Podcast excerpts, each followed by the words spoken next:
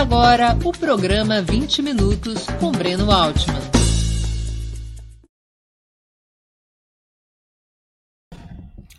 Bom dia! Hoje é 26 de outubro de 2021. Está começando mais uma edição do programa 20 Minutos História. Nosso tema: Como o Ministério Público ganhou tanto poder na semana passada, vocês devem ter acompanhado. A Câmara dos Deputados rejeitou a PEC, proposta de emenda constitucional número 5, que reformulava o Conselho Nacional do Ministério Público, organismo responsável por avaliar infrações administrativas e constitucionais dos procuradores. Apesar de ter alcançado 297 votos entre 513 possíveis, ficaram faltando 11 votos para atingir o quórum de 3 quintos, é o quórum exigido para emendas constitucionais. Ficaram faltando, então, 11 votos para atingir esse quórum, um total de 308 votos. As associações de procuradores de tudo fizeram para barrar essa mudança, contando com o apoio de parte da esquerda, como foi o caso da bancada do Partido Socialismo e Liberdade, o PSOL, que deu oito votos contrários à emenda. No PT houve uma abstenção, no PCdoB duas, e boa parte da bancada da centro-esquerda, do PDT e do PSB, também votou contra a PEC 5. Mesmo que a mudança fosse muito superficial, se tivesse sido aprovada, apenas ampliando um pouco o controle parlamentar sobre o CNMP, o espírito corporativo se fechou em copas, mobilizando parte da imprensa e das forças políticas que defendem o atual modelo de funcionamento do Ministério Público. Aliás, não existe nenhum outro Ministério Público do planeta com tanta autonomia, poder e autorregulação corporativa o percurso histórico de como chegamos a esse modelo e suas consequências para a vida política brasileira serão os temas de nosso programa de hoje. Antes de começar, agradeço aos que participarem com comentários e perguntas, especialmente aos que o fizerem contribuindo com o super chat ou super sticker ou se tornando membros pagantes do canal de Opera Mundi no YouTube, ou ainda fazendo uma assinatura solidária em nosso site. Ou tudo isso junto e misturado. A imprensa independente e Opera Mundi precisam do seu apoio para se sustentar e se desenvolver. Outra forma de contribuição é através do Pix nossa chave nesse sistema é apoie.operamundi.com.br. Eu vou repetir: apoie.operamundi.com.br. Nossa razão social é última instância editorial limitada. Também não se esqueça, por favor, de dar like e ativar o sininho no YouTube. Ações importantes para ampliarmos nossa audiência, nosso engajamento e nossa receita publicitária. Pois bem, vamos ao trabalho. O Ministério Público do Brasil foi criado em 1890 pelo Decreto Presidencial 848. Inspirado no modelo estadunidense, era considerado um organismo do Poder Executivo e destinava-se a representar juridicamente o governo frente aos tribunais do país. Portanto, seus integrantes, como ocorre até hoje nos Estados Unidos e também na França e na Alemanha, entre outros países, seus integrantes poderiam ser indicados e removidos de suas funções por decisão administrativa de um procurador-geral ou do ministro da Justiça. Nos Estados Unidos, aliás, o procurador-geral é o ministro da Justiça, que lá eles chamam de secretário. Esse modelo, implícito na Constituição de 1891, vigoraria por 44 anos. Nas diversas cartas constitucionais posteriores, no entanto, houve alteração da natureza do MP. Na carta de 1934, embora o MP fosse tratado como instituição formalmente autônoma, os procuradores eram escolhidos e substituídos para suas funções a critério do presidente da República, ainda que tivesse sido instituída uma carreira estável, cuja entrada era determinada por concurso público. Quase que o MP, naquela época, na Constituinte de 1934, ganhou um estatuto de soberania, um estatuto de soberania parecido ao de hoje, por pressão da burguesia paulista, adversária do governo Getúlio Vargas e que tinha o objetivo de reforçar o MP para pressionar e controlar o poder executivo daquela época.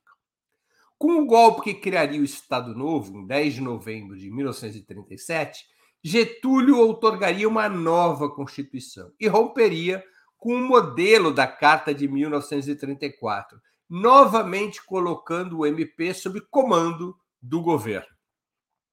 A Carta de 1946 retomaria os antigos poderes do Ministério Público, incluindo a entrada por concurso, as garantias de estabilidade, mas preservando a nomeação e a exoneração do procurador-geral como atributos do executivo, do presidente da República.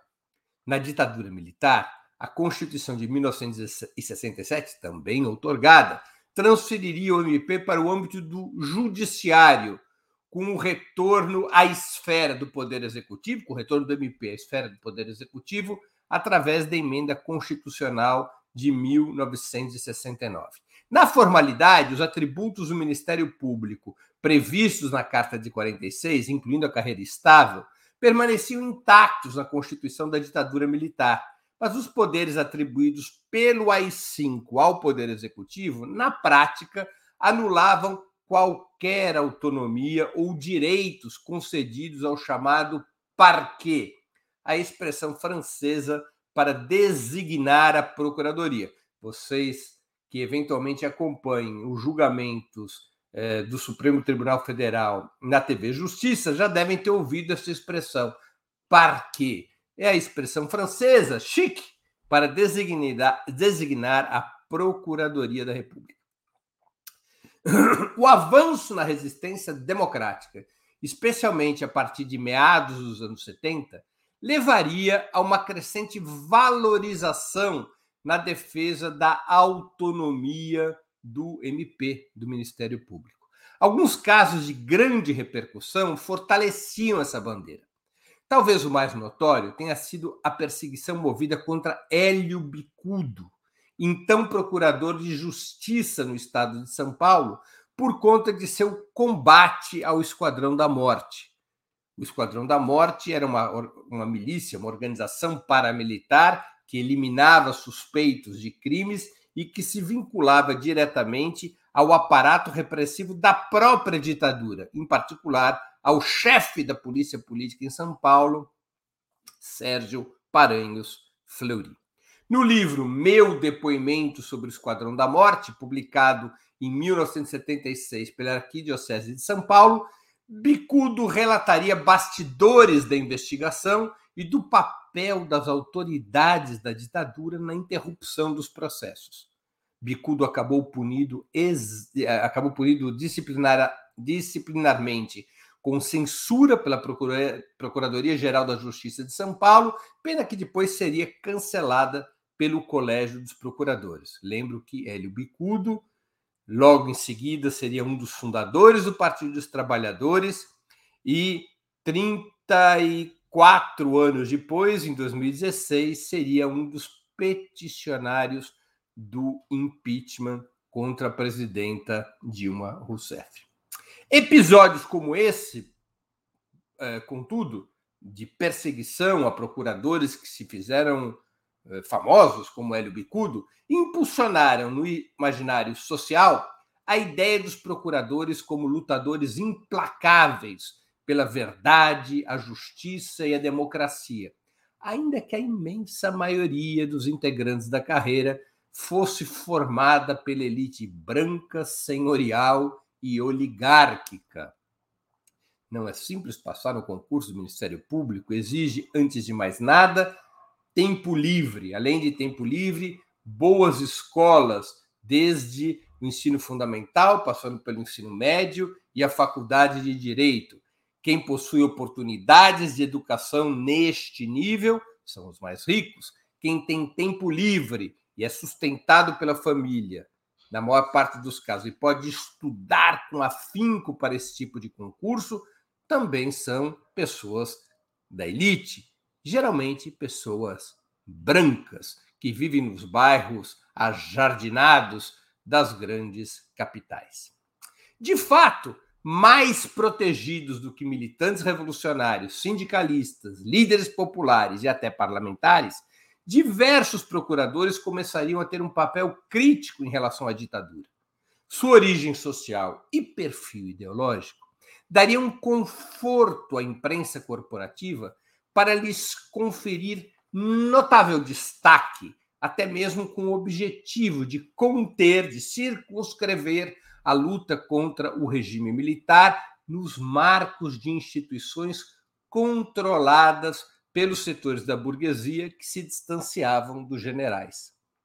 A retomada da luta de massas, com o movimento estudantil e as greves operárias, afinal, colocava uma bifurcação sobre como seria superada a ditadura por uma rebelião democrática com forte influência de esquerda ou por uma transição conservadora pactuada entre as forças armadas e a oposição liberal burguesa, na qual os procuradores mais progressistas desempenhavam uma função relevante.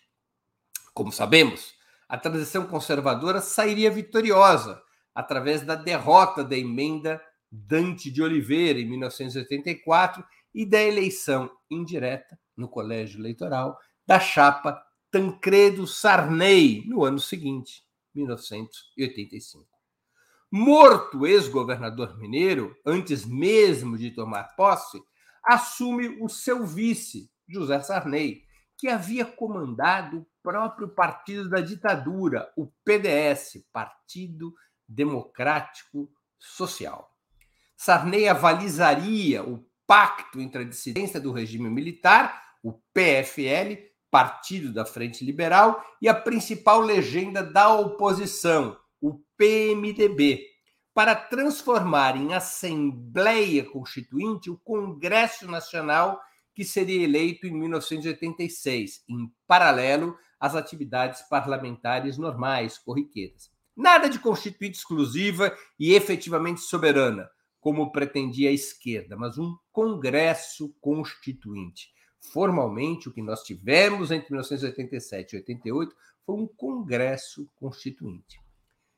Todo o esforço das frações burguesas que controlavam esse Congresso Constituinte era de construir uma institucionalidade que cumprisse dois objetivos. O primeiro deles era devolver o sistema político eleitoral e judicial aos trilhos da democracia liberal, substituindo os militares.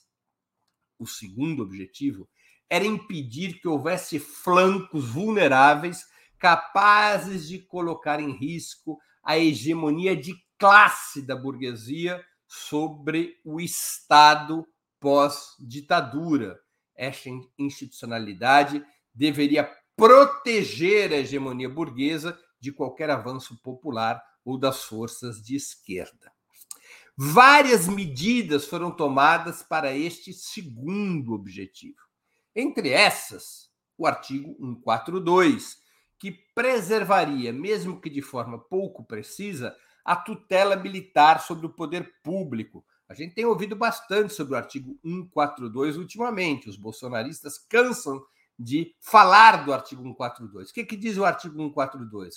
Que é a função das Forças Armadas a defesa da soberania nacional e a defesa das instituições brasileiras, da ordem constitucional, desde que convocadas por um dos três poderes de Estado. Embora de maneira melíflua, embora de uma maneira pouco clara, esse artigo introduz o elemento da tutela militar, de que as suas armadas podem intervir na ordem interna. Outro entulho autoritário seria a manutenção do sistema eleitoral montado pelo próprio regime militar na reforma de 1977, através do voto uninominal proporcional, que é o sistema que existe até hoje no Brasil. Você vota num deputado e o coeficiente, a cota que cada partido vai ter no parlamento, ocorre a partir da soma dos votos nos candidatos em quem a população votou. É um sistema que despolitiza o país, porque você não vota num partido, num projeto, você vota num indivíduo, muitas vezes sem nem saber a que partido ele pertence ou que projeto ele defende. Além desse sistema quase único no mundo, voto uninominal proporcional, despolitizante, favorável, um sistema favorável ao clientelismo, à fisiologia, além desse sistema, também se estabeleceu cotas mínima e máxima para o número de deputados por estado, gerando tremenda desproporcionalidade representativa em favor dos menores estados, geralmente mais conservadores a Constituinte, o Congresso Constituinte de 88, preservou esse sistema autoritário. Também foram impedidos pela própria Constituinte plebiscitos ou referendos que impusessem a soberania popular sobre o parlamento. Quaisquer plebiscitos ou referendos somente podem ser convocados no país por decisão parlamentar. E mesmo depois de realizado o plebiscito ou referendo, o seu resultado depende de regulação pelo Congresso Nacional. O presidente da República não pode convocar plebiscitos e referendos sob nenhum pretexto, sob nenhum motivo. Apenas o Congresso pode fazê-lo. Tampouco o povo pode convocar plebiscitos. Repito, apenas os parlamentares. Na Constituinte de 88, o parlamento ganharia uma imensa força em relação ao Poder Executivo, maior do que qualquer outro regime presidencialista no continente. A lógica era simples. No caso da esquerda, conseguir eleger o presidente da República, o que era bastante provável pela força das mobilizações populares então em curso, as próprias instituições do Estado deveriam ser capazes de impedir mudanças que abalassem os grandes interesses capitalistas, sem que fosse necessário recorrer mais uma vez a golpes tradicionais, a golpes militares. Mas a correlação de forças obrigava, naquele momento, a determinadas concessões que pudessem apaziguar a oposição das ruas aos acordos por cima, a mais uma transição por cima na história do Brasil. O Brasil é o país no qual as classes dominantes, fundadas pelo colonialismo português no século XVI, essas classes dominantes jamais foram apeadas do poder. São mais de 500 anos de poder das mesmas classes dominantes que nasceram no colonialismo. Uma dessas aparentes concessões para apaziguar a oposição das ruas, muitas vezes reverberada pelos parlamentares de esquerda, pelos partidos, pelos sindicatos, uma dessas aparentes concessões foi a reforma do Ministério Público. Depois de endeusar a atividade de certos procuradores, as frações liberais burguesas romperam a resistência dos grupos mais reacionários da própria burguesia e animaram mudanças na procuradoria que também eram defendidas por setores de esquerda, particularmente aqueles setores sob influência dos liberais mais avançados que pactuavam com a esquerda, entre os quais se destacavam Sepúlveda Pertence e Plínio de Arruda Sampaio. O primeiro, Sepúlveda pertence, era procurador-geral da República, foi procurador-geral da República a partir de 1985 e era procurador-geral em plena Constituinte. E Plínio de Arruda Sampaio, que tinha sido promotor de justiça em São Paulo, seria eleito deputado constituinte em 1986 pela legenda do Partido dos Trabalhadores. O plano era expandir ao máximo as atribuições do Ministério Público, incluindo a defesa dos chamados direitos difusos de cidadania, o direito à vida, à liberdade, à saúde, à educação, etc., transformando o Ministério Público em uma instituição autônoma e soberana, na prática, um quarto poder autorregulado. Essa alteração era vista pela esquerda, em especial pelo PT, mas não só, como um avanço democrático. Sem força eleitoral, ao menos naquele momento, para imaginar que poderia comandar o Estado, muitas vozes progressistas imaginavam que o MP pudesse ser um enclave reformador no interior do Estado oligárquico. As próprias lutas sociais e sindicais nessa concepção teriam no MP um aliado, até mesmo um atalho, que pudesse substituir uma eventual fraqueza na mobilização popular por uma intervenção judicial que rendesse frutos mais promissores. É isso aí. Quem começa a judicializar a política não é a direita, mas é a esquerda, entre outras razões, pela sua crença no papel reformador do Ministério Público. Enquanto as camadas médias estiveram impulsionadas pela cultura da resistência à ditadura, vários procuradores, oriundos desse meio social, pareciam ser verdadeiros paladinos das causas populares, fenômeno que iria cativar e entusiasmar boa parte da esquerda. Quando essas camadas médias de alta renda, de onde vem, repito, a maioria dos entrantes na carreira do MP, quando essas camadas médias de alta renda pendularam majoritariamente à direita a partir dos anos 90, já estava montada uma estrutura corporativa praticamente inexpugnável, ironicamente, retomo, com o apoio determinante dos partidos de esquerda. O MP não apenas se espraiava por todos os setores da sociedade, como estava isento de controle externo, tanto da sociedade quanto do parlamento. Criava-se pela Constituinte, pela Constituição de 88, o Ministério Público da União, formado pelo MP Federal, o MP do Trabalho, o MP Militar e o MP do Distrito Federal e Territórios. Esse Ministério Público da União era chefiado por um procurador, passou a ser chefiado por um procurador-geral da República, escolhido e nomeado pelo presidente da República após a aprovação de seu nome pela maioria absoluta dos membros do Senado Federal, com mandato fixo de dois anos. O procurador-geral não pode ser exonerado pelo presidente eh, antes do fim do seu mandato, e o eventual afastamento do procurador-geral só pode ocorrer por decisão do Senado.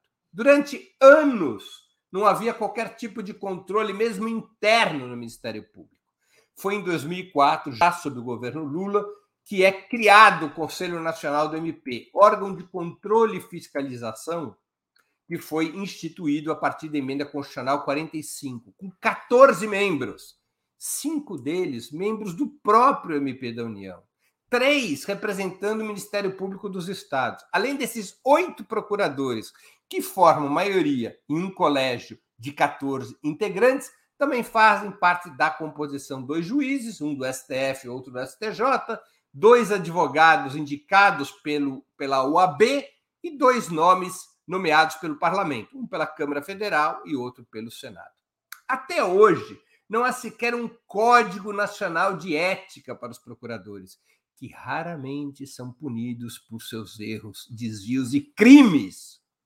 A Constituição de 1988 salvaguardou o MP como uma instituição independente dos três poderes, embora preservando algumas pontes, como o sistema de indicação dos procuradores gerais, ao qual eu já me referi, e alterou completamente seu caráter. A instituição, o Ministério Público, deixou de ser Prestem atenção nisso, porque isso é decisivo nessa, nessa, nossa conversa de hoje. A instituição deixou de ser representante do Estado para ser procuradora da sociedade, inclusive sobre o próprio Estado, mesmo que não tenha recebido qualquer voto popular para essa função.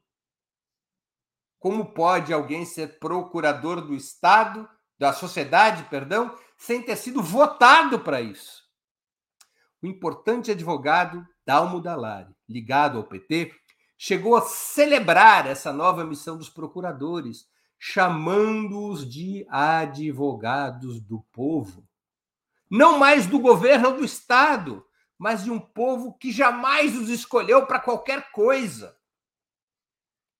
Mas o que dobrou a esquerda a, a ter simpatia, grande simpatia por esse modelo de Ministério Público, não foi apenas o deslumbramento com certos procuradores que estavam dispostos, e há muitos que ainda estão dispostos a fazer a coisa certa.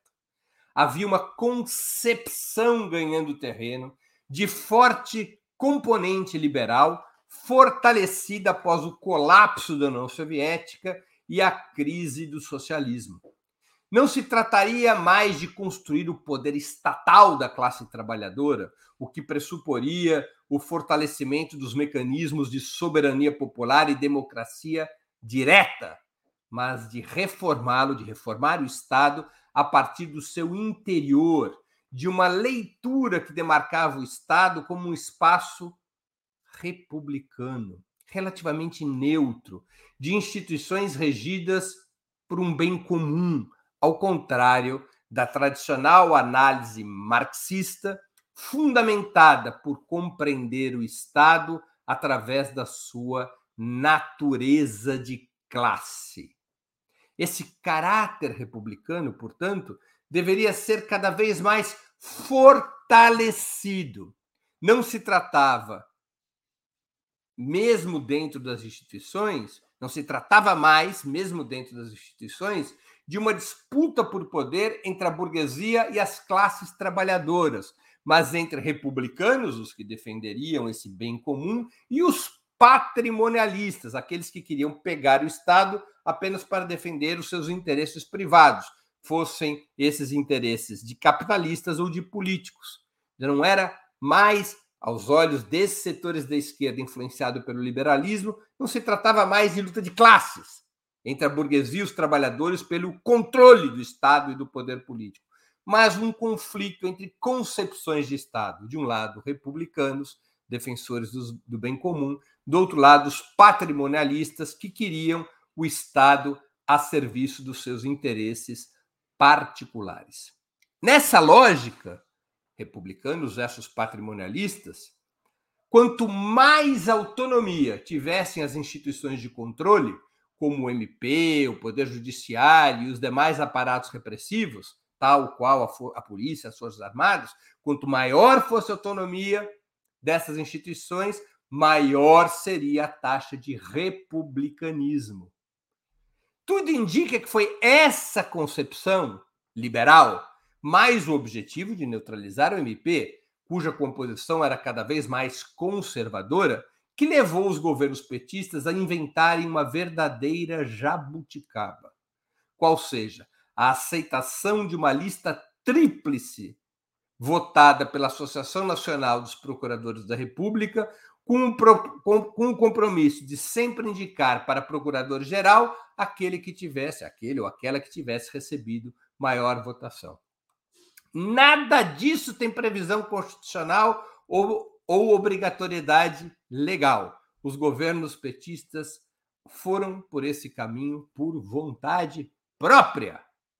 A Constituição é muito clara.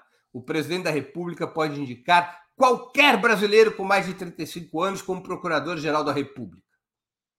Mas tanto de Lula quanto Dilma optaram, optaram por esse mecanismo de lista tríplice e indicação do mais votado. Na prática, concedendo um gigantesco poder de autorregulação à própria corporação. Desde o chamado mensalão até chegar na Operação Lava Jato, Estava claro que essa soberania corporativa do MP, sem igual no planeta, repito, permitira que verdadeiras quadrilhas políticas se, se formassem, protegidas pelo Procurador-Geral da República, com o claro objetivo de influenciar o jogo político contra o PT e suas lideranças, além de eventualmente prestar serviços a outros agentes, locais ou estrangeiros, além de obter outros tipos de ganhos para os seus próprios integrantes. Os governos de Lula e Dilma, assim, parecem ter criado jacaré no tanque, fortalecendo as principais armas que tinham seus inimigos.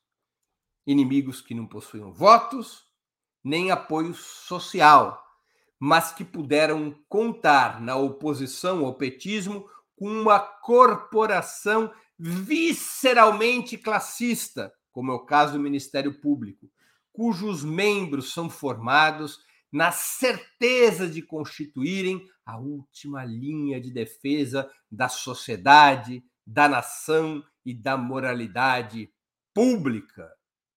O último biscoito do pacote, a última Coca-Cola do deserto. Além da lista tríplice, como bem lembrou o decano do STF, Gilmar Mendes, em entrevista a mim, no 20 Minutos, foi sob os governos petistas que ocorreu a aprovação de leis como a da ficha limpa, da delação premiada e de outras medidas que deram tanto ao MP quanto ao conjunto do sistema de justiça ainda maior poder discricionário, que seria fartamente utilizado contra os, os governos e dirigentes petistas que não puderam ou não quiseram resistir a tamanha mutação antidemocrática. Mesmo quando houve a chance, em 2013, através da PEC 37, de reduzir parte desse poder arbitrário, o PT e seus aliados, pressionados pelas chamadas jornadas de junho de 2003, o PT e seus aliados abaixaram bandeiras e levaram à derrota essa emenda, que proibia o MP de presidir investigações. A PEC 37 repunha um modelo mais equilibrado de funcionamento judicial. Polícia investiga, MP recebe a investigação, denunciando ou não eventuais, eventuais réus ao Poder Judiciário. O Poder Judiciário acata ou não essas denúncias, em acatando, julga os réus após ouvir alegações do MP e da defesa. Sem a PEC 37, abriu-se caminho para o fortalecimento do conluio entre policiais e procuradores, pois elimina-se um dos freios que poderia conter abuso de poder. No modelo tradicional, o MP funciona como um, eventualmente pode funcionar como um freio às investigações policiais, aos abusos das investigações policiais. Quando o próprio MP preside as investigações, esse freio desaparece, esvazia-se o poder da polícia e o MP concentra, quando assim o desejar, o poder de investigação. Consolidou-se no MP, portanto, possibilidades quase infinitas de investigações secretas, prolongadas a seu bel prazer, com provas e indícios duvidosos, quando não abertamente inventados, como ficou sobejamente evidente na Operação Lava Jato. O fato é que esse modelo de funcionamento do MP brasileiro, repito, pessoal, único no mundo, precisa ser totalmente revisto, por se tratar de uma aberração. A perspectiva de democratização radical do Estado, de luta pela hegemonia da classe trabalhadora e pela passagem do poder às suas mãos, somente pode se sustentar pelo fortalecimento da soberania popular jamais pela noção de autonomia soberana das corporações repressivas não eleitas, entre essas o Ministério Público. Como demonstra a história dos Estados Unidos e da França, entre outras nações, o próprio regime presidencialista demanda que o MP seja um braço do Poder Executivo, não um órgão de controle sobre o governo. Função essa, a de controle sobre o governo, que somente pode ser exercida no presidencialismo por outro poder eleito, o parlamento. Tampouco a defesa de todos os direitos da cidadania deve estar concentrada em uma só instituição, para evitar sua hipertrofia, seu exagerado peso no sistema estatal. Autonomia funcional não pode ser confundida com soberania corporativa, como bem disse há poucos dias Tasso Genro, ex-ministro da Justiça. Os procuradores devem ser autônomos para deliberar a respeito de casos em que estiver, a respeito de casos que estiverem sob sua incumbência, mas submetidos a mecanismos de controle e revisão que impeçam a corporação de assumir tarefas que não lhe competem sobre o risco de graves ameaças às garantias constitucionais. Não tenhamos dúvidas ou ilusões. A batalha pela reforma do Ministério Público será um dos grandes combates democráticos, ou deveria ser um dos grandes combates democráticos de um novo governo de esquerda que eventualmente seja eleito. Sem uma mudança profunda, o ovo da serpente, do golpismo e do neofascismo continuará a ser chocado. Muito obrigado pela atenção e por eu ter passado largamente dos 20 minutos que deveria durar essa minha exposição. Antes de ler e responder as perguntas, gostaria de anunciar o 20 minutos de amanhã, quarta-feira, dia 27 de outubro, às 11 horas. Eu irei entrevistar o estatístico Vicente Andreu, diretor-presidente da Agência Nacional de Águas, a ANA, entre 2010 e 2018. O tema: Água e energia. O colapso está próximo? Será uma conversa sobre os riscos de uma crise energética semelhante de 2001, que poderia levar o país novamente ao racionamento e que já provoca uma forte elevação nas tarifas de energia por todo o país. Portanto, amanhã, 27 de outubro, 11 horas, entrevista com Vicente Andreu. Eu vou aqui passar as perguntas. É, o, o, a primeira pergunta que nós temos aqui é, é do Ricardo Queiroz, que contribuiu com o Superchat. Ele pergunta: mas há dúvidas dentro do PT sobre o quanto é grave ser emparedado por essa invencionice da lista tríplice, olha, Ricardo, eu acho que ainda há dúvidas. Não, não há nenhum documento, nenhuma resolução do PT, nem tampouco qualquer declaração do ex-presidente Lula que taxativamente mostre outro caminho que não da lista tríplice, com a indicação do mais votado para Procurador-Geral da República. Não creio que já tenha amadurecido dentro do PT uma, uma crítica, uma autocrítica importante em relação a esta metodologia da lista tríplice, que eu repito, não tem obrigatoriedade legal nem previsão constitucional. Foi de livre-arbítrio dos presidentes petistas, tanto Lula quanto Dilma, na lógica do fortalecimento desta autonomia soberana do Ministério Público. Eu creio que o PT está acordando para outros aspectos eh, da hipertrofia antidemocrática do Ministério Público, como é o caso do controle sobre o Ministério Público através do Conselho Nacional do Ministério Público.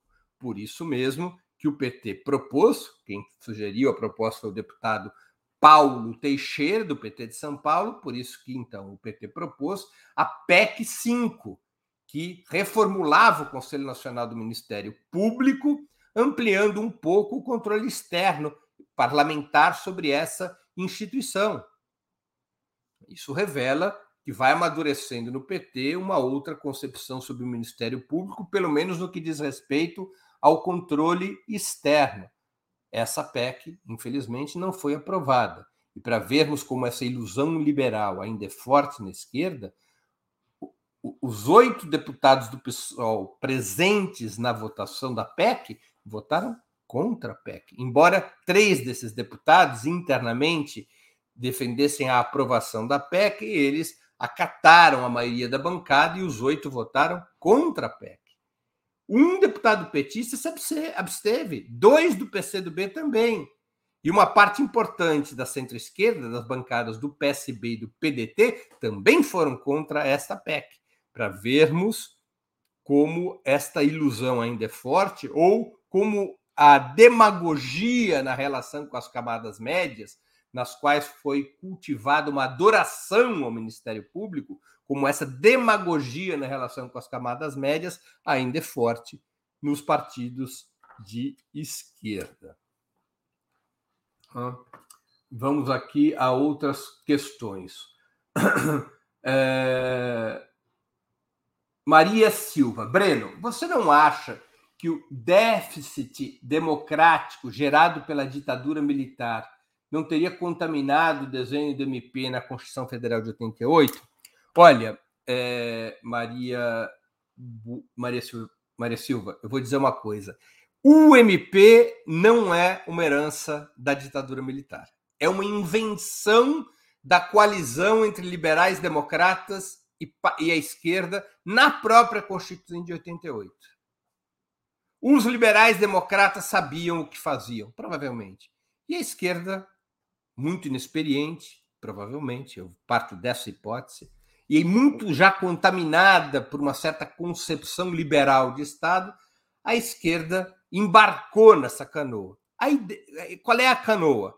É a ideia, eu vou repetir algo que eu expus já na minha intervenção inicial, mas que é importante a gente ter claro a ideia de que a disputa no Estado não é entre as classes sociais. Porque se a disputa entre as classes sociais, o que interessa a quem representa a classe trabalhadora é colocar as instituições sob sua hegemonia, todas as instituições sob sua hegemonia, para que todo o poder de Estado passe às mãos da classe trabalhadora. Enquanto que a burguesia fará de tudo para controlar o, o Estado, mesmo quando perde eleições, através da hegemonia sobre os, as instituições não eleitas, como é o caso do Poder Judiciário, do próprio Ministério Público, da Polícia e das Forças Armadas. Então, quem compreende está, o Estado como fruto da luta de classes, como produto da luta entre a burguesia e as classes trabalhadoras, vai por esse caminho.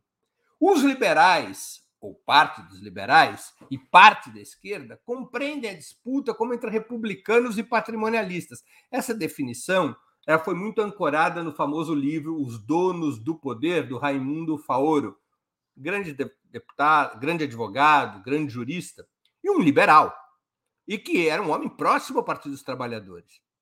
Então, a concepção seria que querem o bem comum como se, como se existisse um bem comum acima das classes, esses seriam os republicanos. E os patrimonialistas, aqueles que querem pegar o Estado e botar a serviço dos seus interesses privados, seja através da corrupção, seja através da ampliação do seu poder de grupo ou seu poder individual e assim por diante.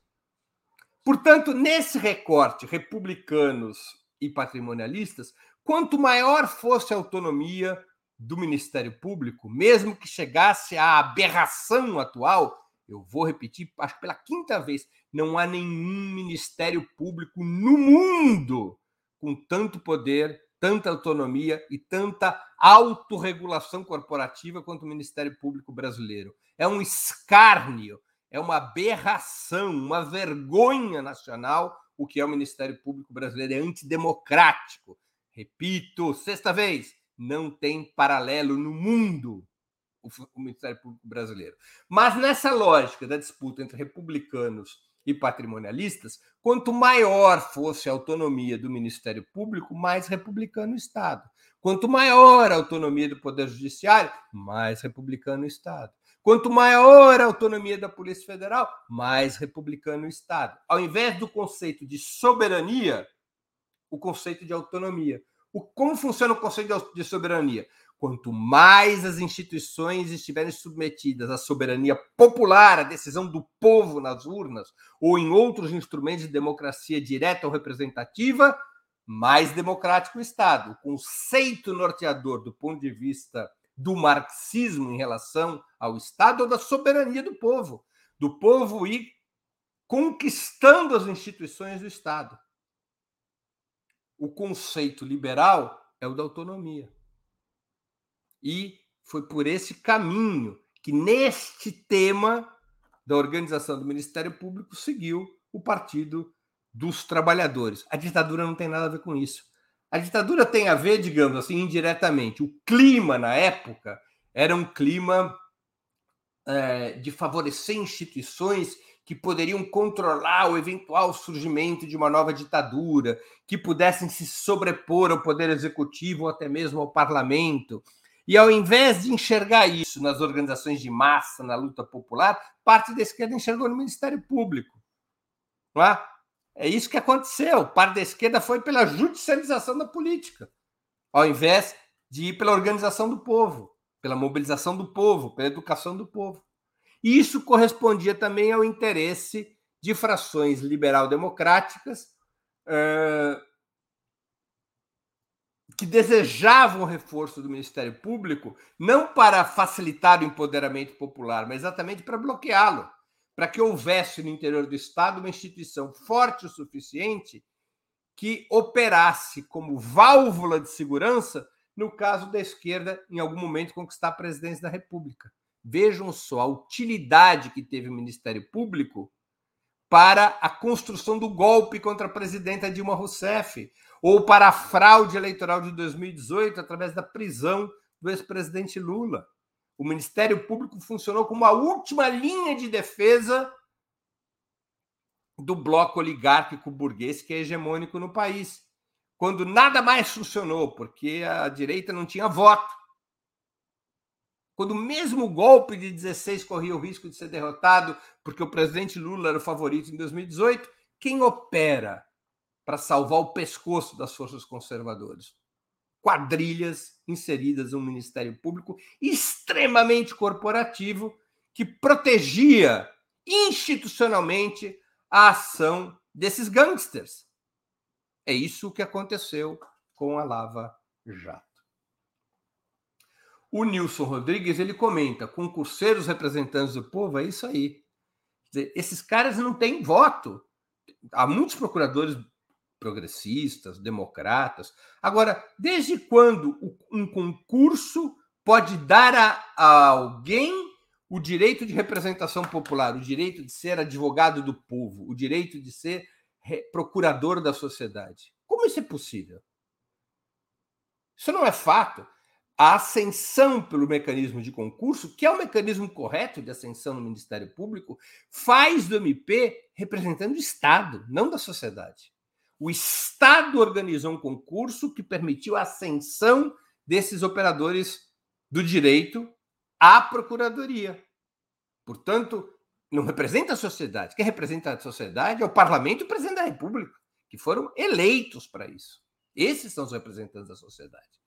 O Ministério Público é representante do Estado, mas no enquadramento previsto pela Constituição brasileira atual, ele é um quarto poder. Ele é um poder anômalo sem qualquer controle. Os outros poderes estão sujeitos a controles. O Poder Executivo, que é o cargo, o presidente da República é o cargo votado com maior consciência pelo povo, está sujeito ao controle tanto do Poder Legislativo quanto do Poder Judiciário.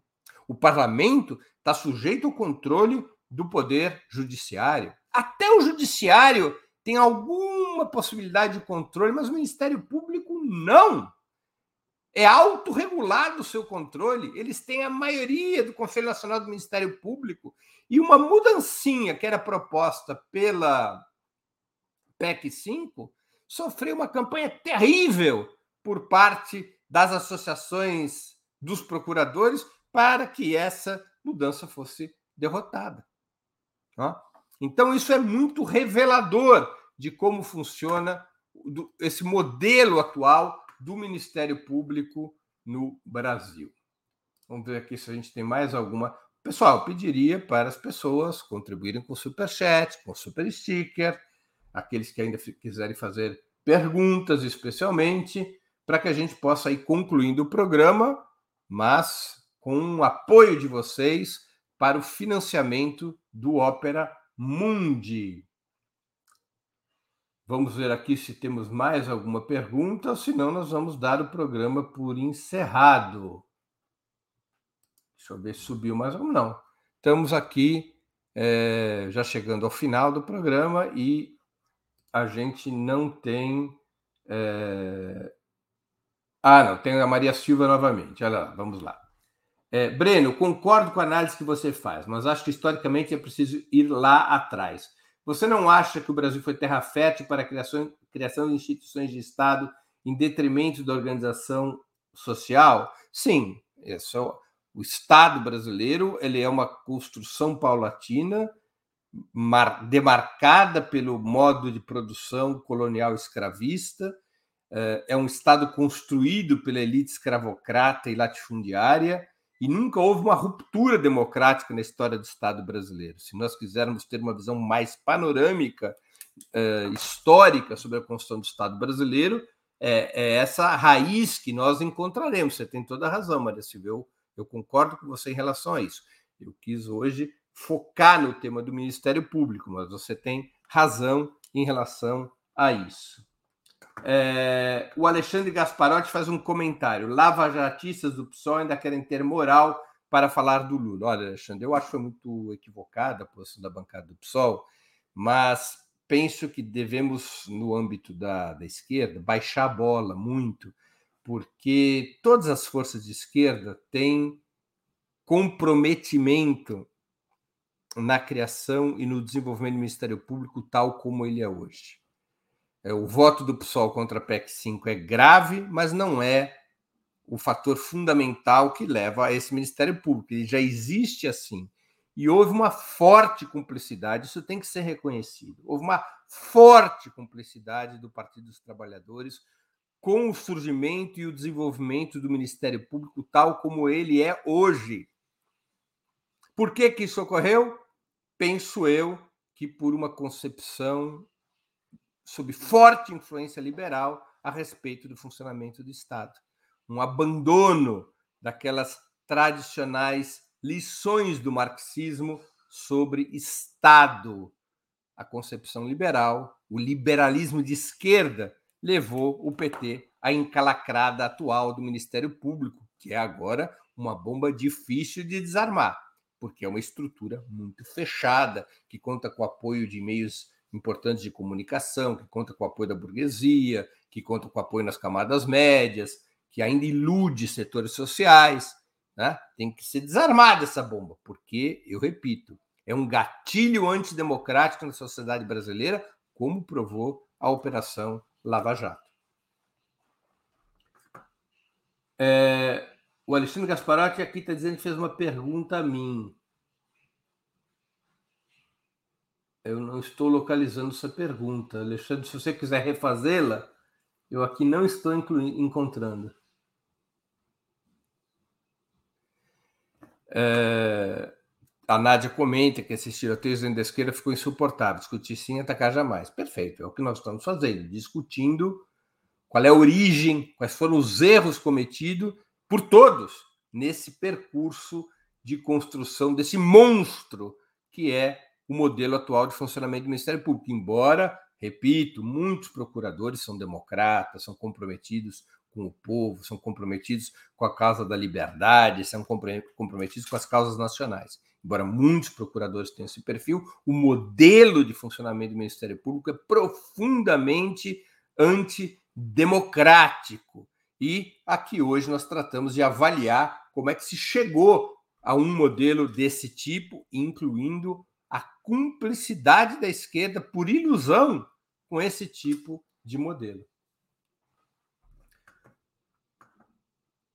Bom, pessoal, chegamos assim ao fim. Deixa eu ver se tem mais algo. É. Chegamos assim ao fim do programa 20 Minutos de hoje, cujo tema foi Como o Ministério Público ganhou tanto poder. Eu espero que seja útil a quem tem interesse pelo tema, é um tema muito relevante para a democracia brasileira.